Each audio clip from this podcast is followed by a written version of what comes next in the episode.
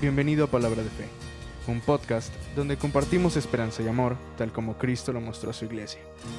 Cada semana tenemos un predicador invitado para compartir la palabra. En este episodio nos comparte un mensaje la líder Norma Pérez. Gracias a, mi Dios Todopoderoso y gracias a mis pastores por esta confianza que nos dan a nosotros. Así es que hoy les traigo un tema quiero compartirles esta palabra. Esta palabra se llama así. Yo le puse por nombre, entre nosotros no hay secretos. ¿Lo creen? Y mire que no le hablo del que está a su lado y que usted pueda decirle, entre nosotros no hay secreto. Marido, esposa, entre nosotros no hay secreto. No, eh, es muy, es difícil es difícil porque no todo, no, no todo lo decimos ni al que duerme conmigo, ni, ni, a mis hijos, ni a mis padres, ni a la que es mi mejor amiga.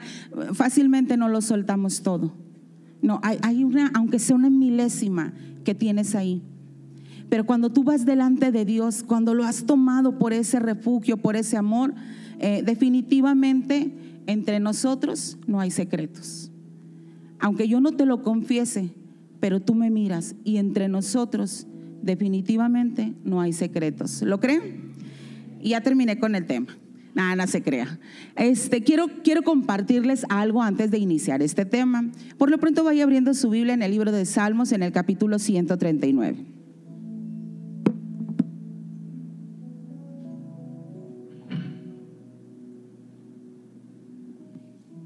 Quiero compartirles, antes de que le demos lectura, escúcheme, le voy a platicar una leyenda. Hay una leyenda de la verdad y de la mentira. Un día se toparon estas dos tremendas, se toparon la verdad y la mentira. No, pues ha de haber estado tremendo, ¿no? Porque ahora sí que totalmente opuestos. Y entonces llega la mentira muy fresca y le dice a la verdad, buen día. Y le dice, le dice la verdad, buenos días y le dice la mentira, el día está muy bueno. Y la verdad se asoma y voltea porque no se creía mucho. Y decía la verdad, sí, está bueno.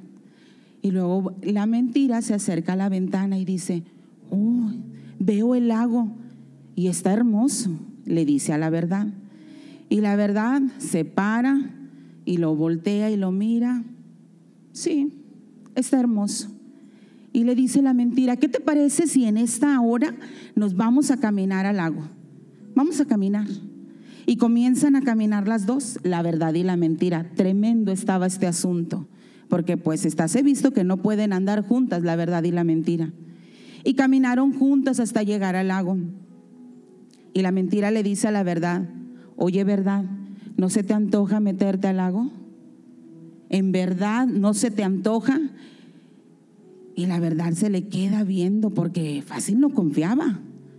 La mentira traía una reputación fuerte, ya era muy conocida. Ella sabía que la mentira pesaba, por eso todo el mundo tenía que sostenerla. Y entonces la mentira este, le dice, vamos, toca el agua, toca el agua que está riquísima, está deliciosa, te va a encantar.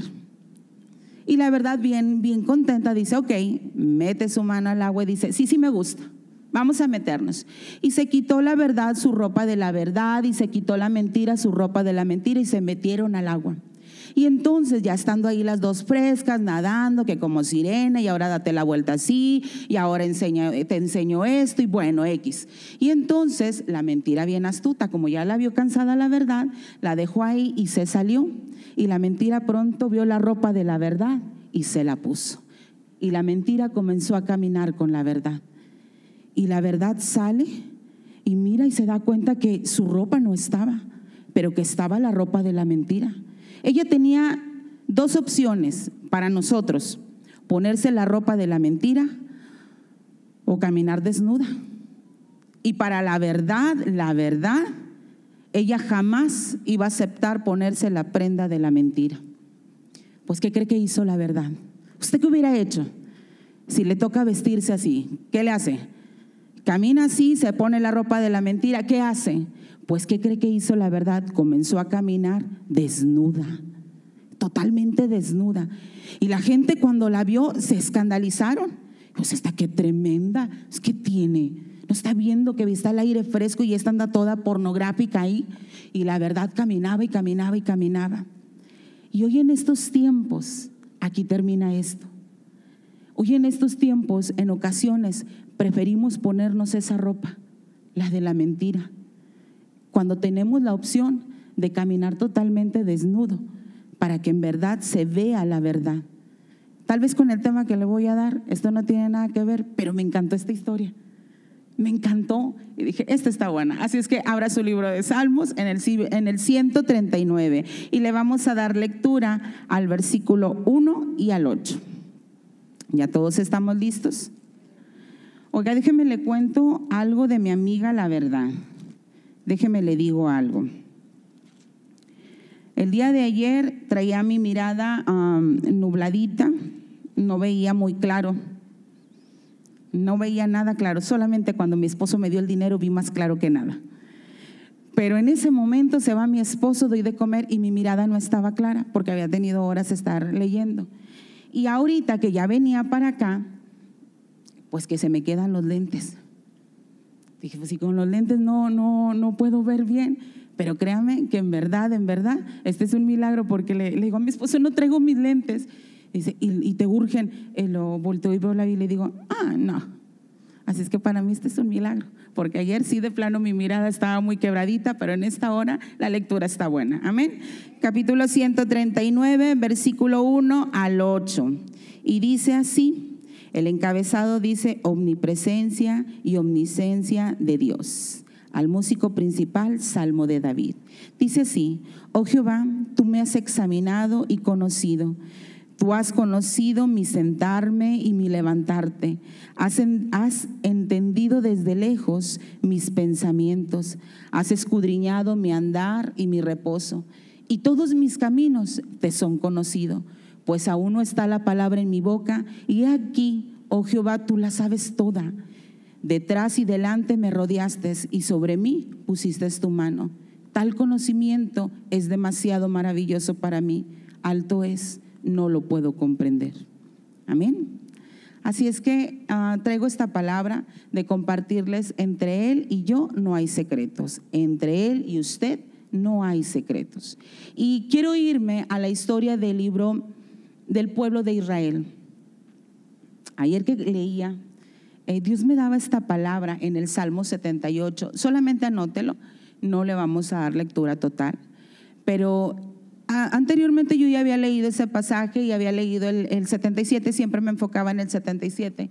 Pero el día de ayer Dios me llevaba al 78. Y cuando yo leía el 78, esto está tremendo, tremendo, porque se habla de, esta historia del pueblo de Israel de una manera sorprendente, de una manera en, en, milagros, en señales, como dice el Salmo 105, de las maravillas que él hizo, grandes cosas él hizo en ese momento y hasta el día de hoy la sigue haciendo. Y el pueblo de Israel fue un pueblo tan amado en verdad tan amado, tan protegido, tan cuidado, a pesar de que era tan infiel. Era demasiado infiel. Eh, dice la escritura que cuando ellos iban caminando, ellos, todos sabemos esa historia, que ellos se iban quejando. Pero también sabemos que los saca en una señal tan grande, en un milagro sobrenatural, abriendo el mar lo saca por, por, camino seco, era algo sobrenatural. Y durante todo ese tiempo ellos caminaban y cuando estaba el sol la nube se ponía y les protegía. Pero cuando caminaban de noche para protegerles su vida, levantaba columna de fuego. Y siempre estaba ahí Dios, siempre estaba con ellos. Y les añadía cada día y algo que me sorprende en el capítulo 78 es cuando menciona e, este libro y dice, vamos a leerlo, busque el, Salmo 78 porque de veras que hablaba Dios a mi vida y dice el Salmo 78 en el versículo 18. Dice, pues tentaron a Dios en su corazón pidiendo comida a su gusto. Hablaron contra Dios diciendo, ¿podrá poner mesa en el desierto? He, aquí, ha herido la peña y, brotado, y brotaron aguas y torrentes inundaron la tierra. ¿Podrá darnos también pan? ¿Dispondrá de carne para su pueblo? ¿Tú te imaginas a este pueblo? ¿Podrá? ¿Podrá Dios? E-, él puede, yo no, me imagino este pueblo con Moisés siendo terco, siendo necios, diciéndole, Moisés, ¿podrá acaso? El que, el que me sacó en, en lugar seco, el que abrió el mar, ¿podrá darme alimento? ¿Podrá darme pan? Sí, el que levantó columna de fuego, ¿me dará carne? ¿Ese puede? ¿El que puso nube puede? Y la verdad que era sorprendente porque más adelante cuando yo leía esto, yo decía, Señor,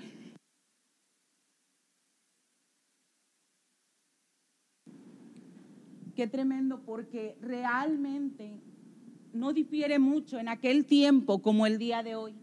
No difiere mucho a este tiempo que hoy está. Nos ha guardado, nos ha protegido. Y hay momentos en que todavía le decimos, ¿puedes? ¿Puedes? Y sabes que el día de ayer Dios me recordaba algo.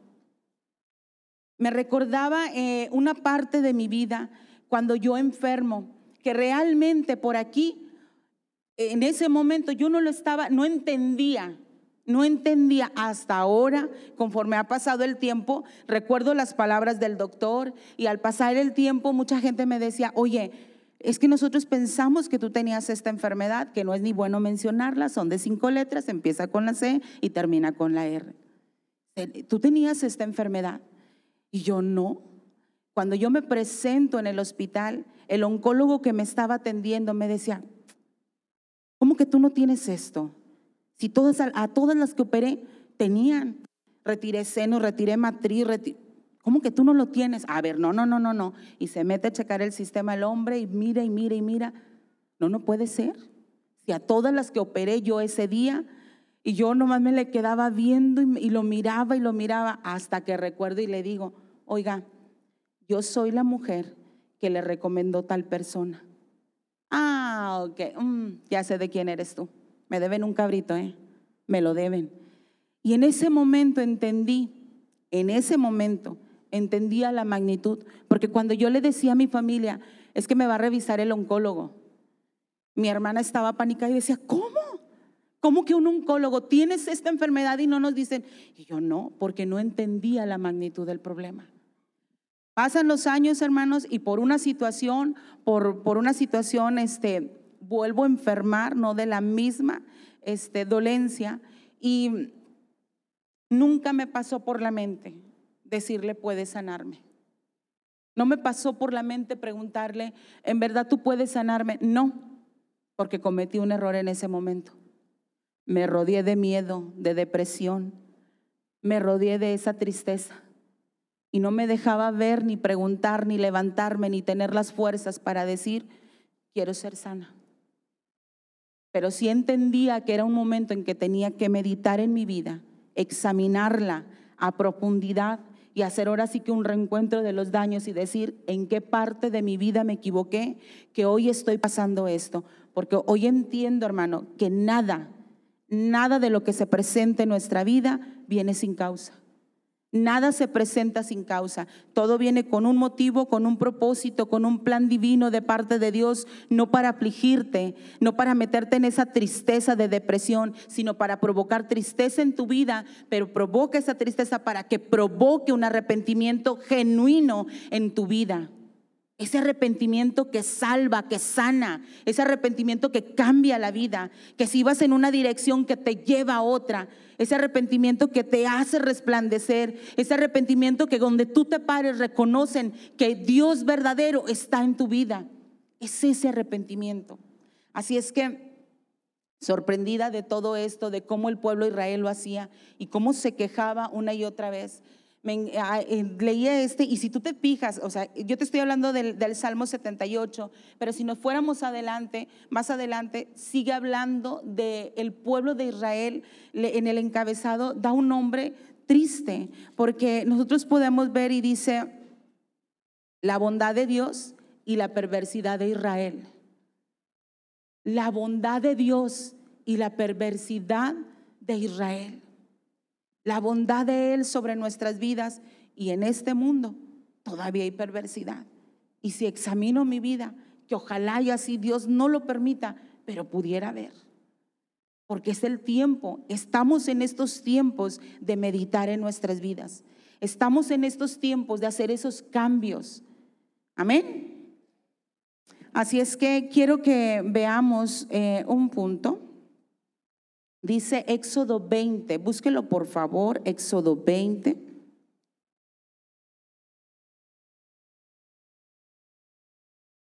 Éxodo 20 y le damos lectura al versículo 2. Vamos a darle lectura del versículo 1. Y habló Dios todas estas palabras diciendo, yo soy Jehová tu Dios, que te saqué de la tierra de Egipto, de la casa de servidumbre. No tendrás dioses ajenos delante de mí. Hasta ahí. Y si le seguimos, buenos requisitos que nos está pidiendo. En ese primero, le aseguro que muchos estamos siendo afectados.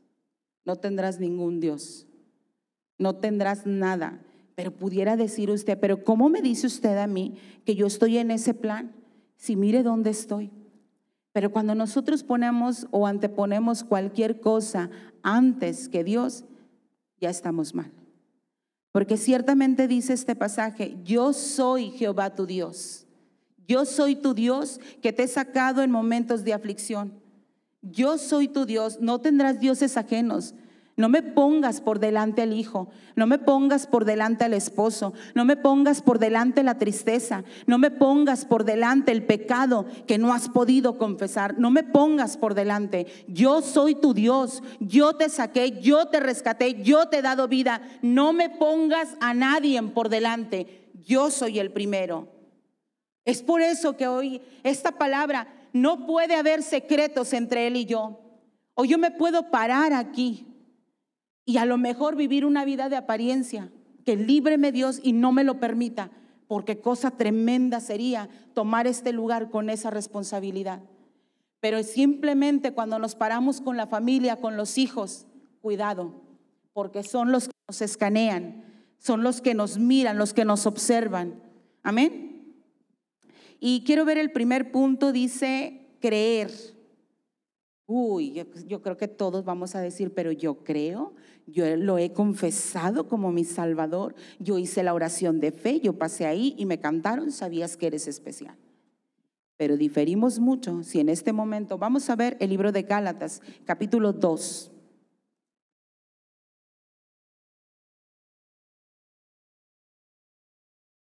Gálatas capítulo 2 dice, con Cristo estoy juntamente crucificado y ya no vivo yo, mas vive Cristo en mí. Y lo que ahora vivo en la carne, lo vivo en la fe. Lo vivo en la fe del Hijo de Dios, el cual me amó y se entregó a sí mismo por mí. Yo le he creído a Él. Yo he creído que Él en verdad fue a la cruz del Calvario por amor a mí. Yo he creído que Él derramó su sangre por amor a mí, que Él pagó un precio alto por amor a mí. Yo lo he creído. ¿Usted lo ha creído? ¿Usted ha creído eso? ¿Y por qué seguimos en esta situación? Si le hemos creído. La verdad que eh, nos, mm, confiamos solamente en decir, ah, hago esta oración y hasta ahí vamos bien. Pero en verdad lo que nos salva, lo que nos salva en verdad es que nosotros cambiemos nuestra vieja manera de vivir. Y esto está tremendo. En esta semana yo atendí a una persona, este, no porque como que me fuera muy grato, pero fue de esos días que Dios da esas oportunidades para poder hablar. Y, dije, no, hombre, aquí era donde, hasta cuando estaba hablando, yo creo que él de toda la ebriedad que tenía no me entendía, pero yo decía, siento el fuego y aquí le doy, y aquí le voy a dar. Este, tocan a la puerta de mi casa y abro. y este y era mi hermano, el mayor. Es el más, más, más este, apartado de nosotros. Y él empieza a decirme situaciones en la familia y todo esto. Y empiezo yo a escucharlo y a escucharlo y a escucharlo. Y empieza a decir de mi mamá, de mi papá, de la separación, papá murió por alcoholismo, bla, bla, bla, bla. Y todo, todo, la misma historia de siempre, hasta que me harta y que le digo, mira, quiero que me escuches. No, no, no, quiero que te calles y que me escuches. Digo, él es el mayor. Dije, pero estamos en, en mis terrenos. Y te aplicas o te vas. Que no se lo voy a decir, pero mi terreno es este. Y aquí este me va a escuchar. Y estábamos solos. Y yo dije, este es el tiempo y la oportunidad que Dios me da. Esta es mi oportunidad. Y le digo, cállate y escúchame. Es que, que te calles y necesito que me escuches y que no hables. Ya te, ya te escuché yo, ahora escúchame a mí. Y ya dice, a ver. Y luego le empiezo yo a decir. Solo de todas las cosas que le digo, hay una cosa que yo le comienzo a decir y le digo, mira, si tú no brincas esta línea, si tú no dejas esta manera de vivir, te lo aseguro que tus hijos van a repetir esta historia. Y él se me queda viendo y dice, no, mis hijos son buenos. Mis hijos, dije, no, aquí no hay ninguno bueno, ni los míos son buenos, ni los míos. Cállate. Si tú no me entiendes esto, de lo mismo que has juzgado a mis padres, que lo mismo estás haciendo tú, te lo aseguro que tus hijos lo van a vivir y no es el deseo de mi vida. El deseo de mi vida es que tus hijos se aparten del mal camino y que lo confiesen a él. Ah, hmm, ya vas a empezar de los hermanos. Quiero que te calles ahora. Tú le dije, no, no me voy a callar. Me vas a escuchar. Y yo estaba leyendo y tenía la Biblia y le dije, y no te hablo de los hermanos. No te voy a hablar de los hermanos, porque no es la religión que salva. Esto es lo que salva. Esta palabra, esta voz de Dios para mi vida y para tu vida. Esto que te lleva a vivir y que cuando vives en verdad, en verdad tienes una vida. Escúchame, escúchame. Odio, odio ese vicio que tienes. Por primera vez te lo dije, odio. Odio porque ese vicio apartó a mi padre, lo bloqueó, lo cegó y se dejó morir.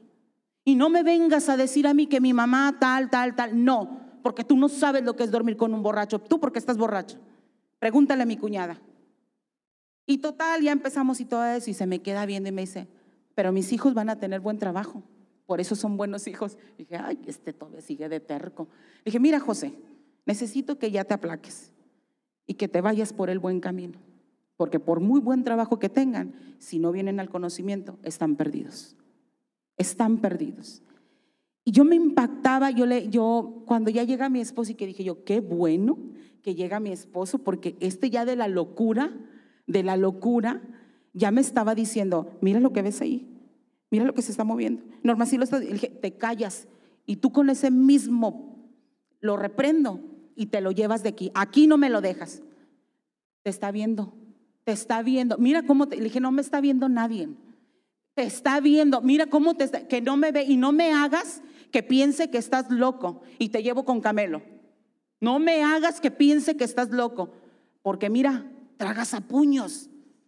No estás loco, no estás loco, pero sí te puedes avionar y te puedes ir en ese avión y no hay regreso.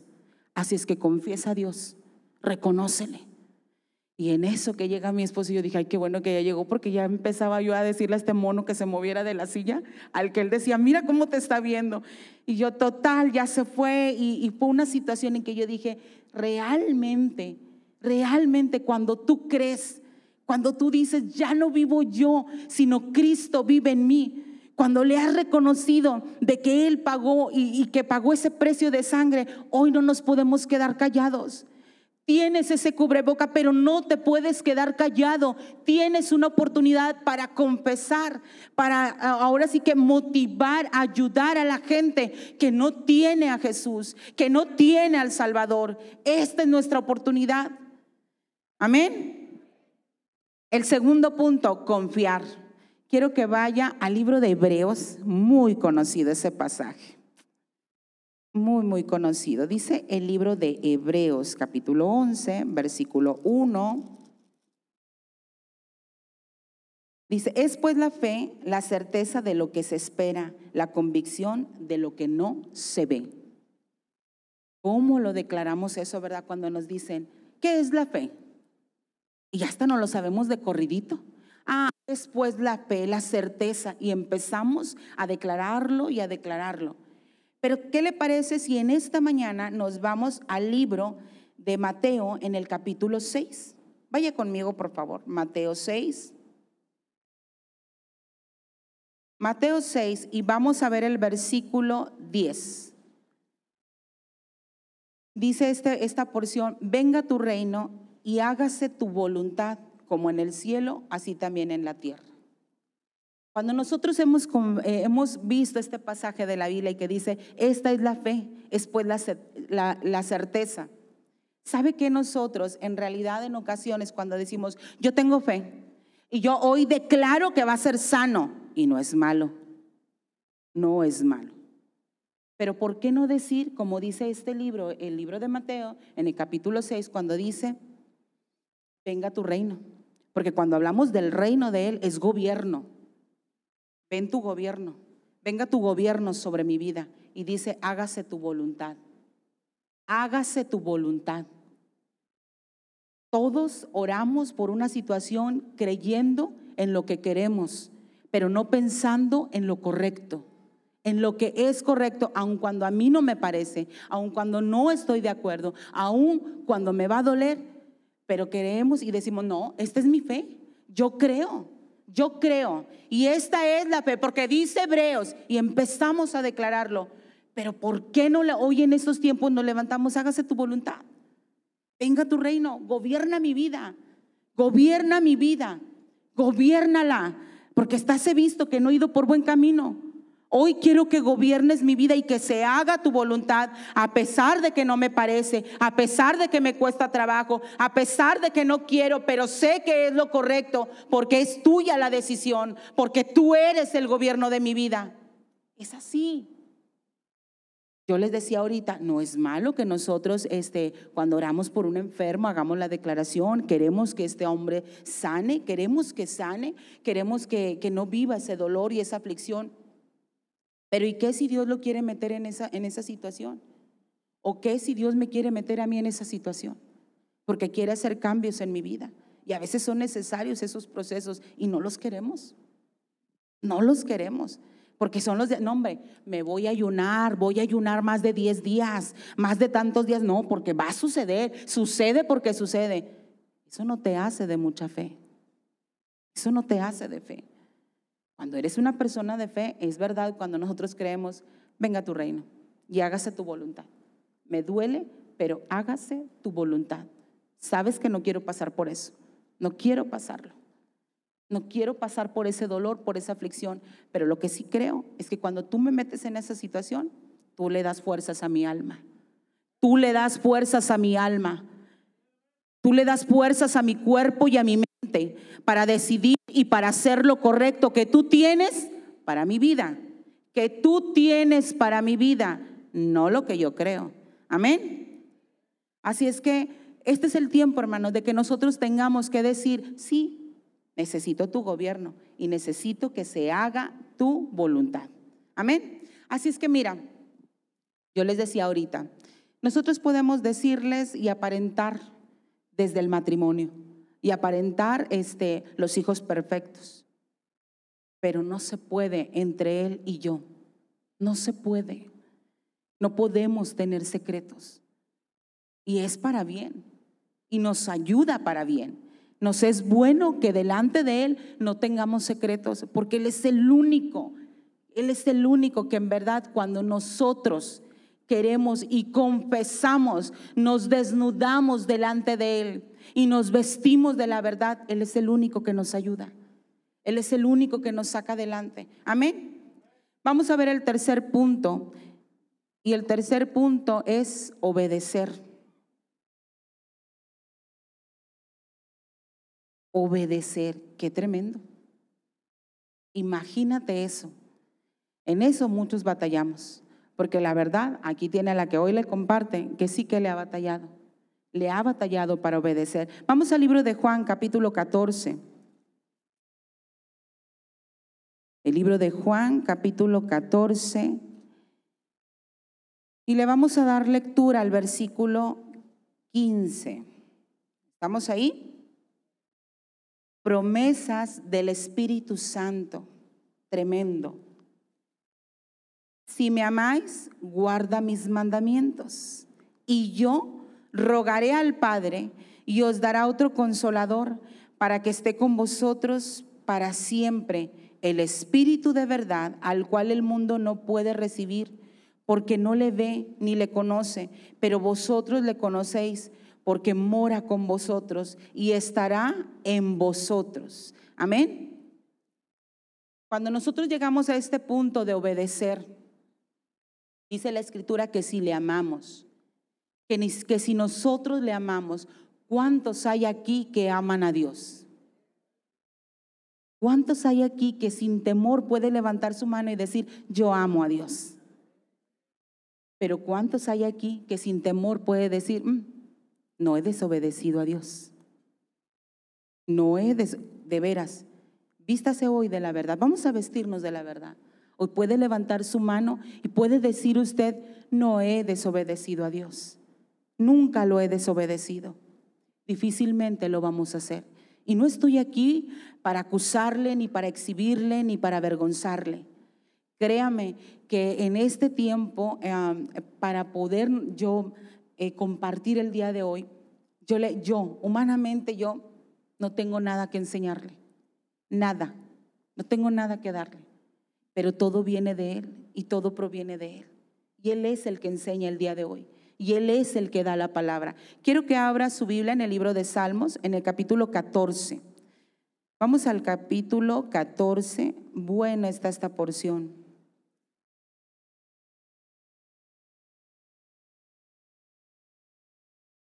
¿Ya lo tienen?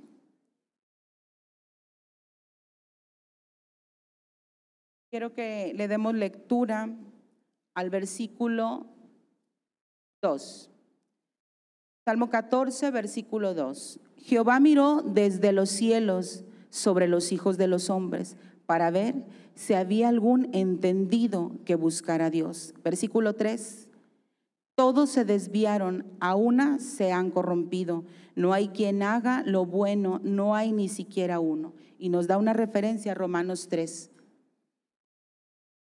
Fíjate esta palabra, dice, yo tengo una porción que dice, y Jehová observó, observó, él observó y miró desde su santo lugar para ver si había uno, uno, uno solo que lo hubiera entendido, que viviera en entendimiento. Yo cuando estaba leyendo esto y decía, Señor, qué tremendo. Imagínate si en esta mañana, si en esta mañana él cada domingo, o no, vamos a ponerlo nomás este día para no afligirnos tanto día. Si en esta mañana Él se levantara y empezara Él a ver, voy a observar y voy a decir, un, este, como dijo el, chavo, un ejemplo solamente. Que, ah, allá estoy viendo a la hermana Norma. Oh, la voy a observar. Sí, oh, sí ha servido, ha compartido uy, sí, compartió este tema. Y me imagino a los ángeles ahí dando también, diciéndole, sí, Señor, pero no falta uno que se mete y que le dice, mm, permíteme, Señor, permíteme, Padre, pero no ha entendido, no te obedeció en esto, no te obedeció. Y Él se hace hacia atrás. Imagínate si en esta mañana Él nos observara de esta manera. Y si buscara y si buscara un entendido, uno solo. Cuando yo leí este pasaje, yo le decía, Señor, no podemos hacernos de la vista gorda. No podemos hacernos de la vista gorda, no, no mires, no mires lo malo que he hecho. Por favor, no lo mires. No mires cuando te he desobedecido. Por favor, no mires. Porque realmente no tengo secretos para Él. No los tengo porque me conoce, porque dice el Salmo 139 que Él conoce todo, mi levantarme y mi sentarme. Él lo conoce todo. ¿Qué te parece si en esta mañana Él nos observa? Porque Él hoy, en estos tiempos que estamos viviendo, nos está dando la oportunidad de arrepentimiento. Estamos viviendo días de arrepentimiento. Son días de arrepentimiento desde que ha comenzado esto hasta el tiempo que llevamos y lo que nos falta. Yo no sé si usted lo percibe, pero su venida está cerca. Y qué triste sería que aunque caminamos, servimos, enseñamos, por causa de lo que no confesamos, por causa de no haber reconocido que este es mi pecado y que no quiero seguir viviendo en esa condición, por causa de esa pequeñez, por causa de no querer confesar delante de Él, aun cuando Él observa y Él ve que no he sido entendido, yo pierda y no parta con Él. Qué triste sería. Y créeme que hoy esta es mi oración y le digo, no me quiero quedar Obvio, te quiero aclarar que no me urge irme. No me urge irme, pero no me quiero quedar. Ayúdame. Hoy estoy examinando mi vida, este carácter, esta carne que quiere ganar, esta mente. Ayúdame. No me permitas vivir en miedo, en tristeza, no me permitas. Y si hay un pecado oculto, muéstramelo. Hace unos meses, y creo que se los compartí en la red de mujeres, yo estaba lavando las vasijas. Fueron los días que no podíamos estar aquí y ya iba a empezar el servicio. Cuando yo estaba lavando las vasijas, tenía una alabanza y eh, estando em, lavando mis platos, Dios empezó a traer a mi mente unas escenas de cuando yo estaba chiquita. Y cuando Él me las empieza a mostrar, me da el lugar y me da el nombre de la persona, de esa mujer. Y me muestra con quién estaba rodeada yo. Y cuando Él me muestra eso, yo paro de lavar las vasijas y yo pude sentir cómo Él estaba en mí y cómo mi alma estaba siendo quebrantada. Le dije, ah, ya entendí, ya entendí por qué soy así. Ya entendí por qué esta área de mi vida no la he podido brincar. Solté los platos y me postré. Le dije, ayúdame, ayúdame a perdonar. No me acordaba, no me acordaba, no me acordaba de esa historia, de esa escena. Por eso yo creo que realmente no me afectó. Pero quien que conoce todo me lo mostró en ese momento. En ocasiones nosotros no queremos recordar, nos bloqueamos de parte de nuestra vida. ¿La bloqueamos? Tal vez no con la intención de bloquearla, pero el mismo estado mental, el mismo estado del alma te hace que bloquees ese dolor. El mismo adversario te hace que no te acuerdes. Le decía yo a mi hermano, no me vengas a decir tú a mí, porque su palabra de él es, voy a morir solo, voy a morir como un canino, nadie se va a dar cuenta, siempre. Le dije, mira, si mueres solo, mueres solo. Si quieres morir como el canino, nomás estira bien las patas, pero te voy a decir algo. Te voy a decir algo. ¿Sabes quién te quiere tener así? Dios no. Dios jamás te va a tener en esa condición. Jamás. Jamás Él te va a sentir, te va a hacer sentir así. Porque eso es lo que hace el alcoholismo. Porque nos lo han enseñado o lo dicen, no nos lo han enseñado a nosotros, pero los dicen las asociaciones que es una enfermedad. Haberse visto una enfermedad. Enfermedad es una diabetes, enfermedad es una hipertensión. Y todavía aún ahí tenemos que indagar a ver por qué está viniendo esta diabetes. Porque primero se afligió el alma, ahorita el cuerpo ya está dañado. ¿Por qué vino la diabetes? Pero que tú vengas y me digas a mí que el alcoholismo es una enfermedad, le dije a mi hermano, no. Es el adversario, diablo, como le quieras llamar, y que Dios lo reprenda. Él es el que te ha hecho sentir así. Te ha bloqueado de tal manera que te has perdido de tus hijos, que de lo que juzgaste a mi madre, hoy lo hiciste con tus hijos. Porque según tú te duele porque nuestro padre partió y amas, amas lo que lo mató, amas lo que nos lo quitó, lo amas. No me vengas a decir tú a mí que te vas a morir solo, te mueres solo porque quieres, porque tú quieres, porque tienes una familia que te ama, porque aquí tienes un lugar. Pero quiero que sepas que no es Dios quien te tiene en ese lugar, es el adversario. te ha, te ha hecho sentir tan poco, tan miserable, te ha hecho sentir en esa soledad, te hace sentir el deseo de quererte morir. Y te voy a decir una cosa, no te vas a morir, mijo. Ahorita no te mueres, te falta mucho, porque es la oportunidad de arrepentimiento. Es tu oportunidad. Ojalá y lo aproveches. Aprovechalo. Hermano, no es Dios quien le hace sentir esa culpabilidad. No es Dios quien le hace sentir esa tristeza de depresión. No es Dios. Quiero que sepa quién le está atacando en este tiempo, pero que aún Dios le está permitiendo. ¿Para qué? Para sacarlo a la luz, para mostrarle que tiene una vida y vida en abundancia, para que aún en medio de este dolor, Él nos está protegiendo. La tierra se duele, la tierra se duele. Hace un tiempo escuchaba a un, a un maestro que estaba compartiendo y fue breve, le dieron dos minutos y le preguntan, creo que eso yo ya lo había explicado, y le preguntan y le dicen, ¿cuándo se termina esta pandemia? Y él dice, bueno, ¿y qué tiene que suceder para que esta pandemia cese? Para que ya termine. Y él le dice, ¿qué es lo que viene antes de alumbrar? Antes de que una mujer vaya a alumbrar, ¿qué es lo que viene? Y le dice a alguien, bueno, son las contracciones.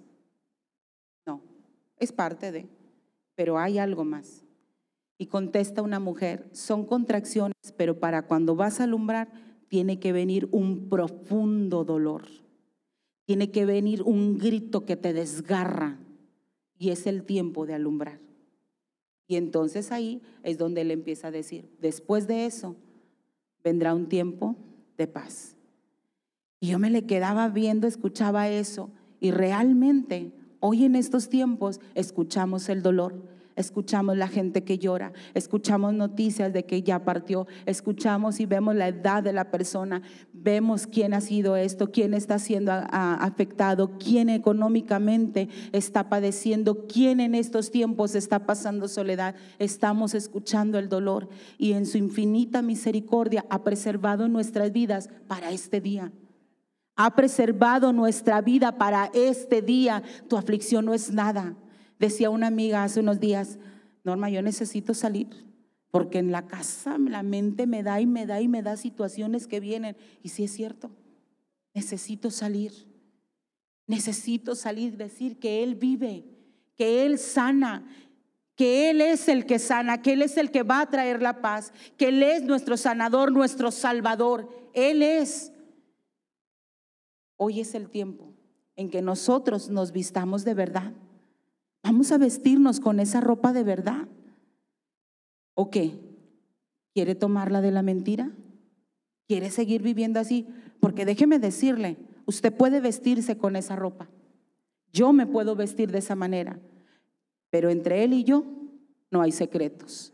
Entre tú y él no hay secretos. Y si tú no brincas, como yo le decía a mi hermano, si tú no brincas estas trancas, si tú no pasas esta línea, si tú no la pasas, tus hijos la van a repetir, tus nietos la van a repetir y así se va a seguir de generación en generación y vendrá cada vez más fuerte y más fuerte, de tal manera que te va a destruir, va a destruir el legado que podemos dejar. ¿Está de acuerdo conmigo?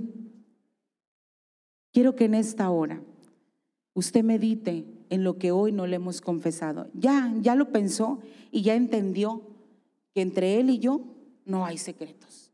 Usted ya entendió, ya sabe que no tenemos secretos. Que tal vez yo me he callado. Tal vez yo me he callado. Yo lo he hecho. Pero Él me está observando. Él observa desde el cielo si hay algún entendido. Él mira para enviar la bendición ahí. Él mira para enviar esa protección. Él mira a ver si hay un entendido. Puedes engañar a tu esposa, puedes engañar a tus hijos, puedo engañar a mis padres, puedo engañar a la autoridad que hoy tengo enfrente, pero al único que no puedo engañar es al que me dio la vida, al que pensó en mí, al que me creó. A ese yo no lo puedo engañar. Por eso este tiempo es para que medite y póngase de pie. Póngase de pie. Piense,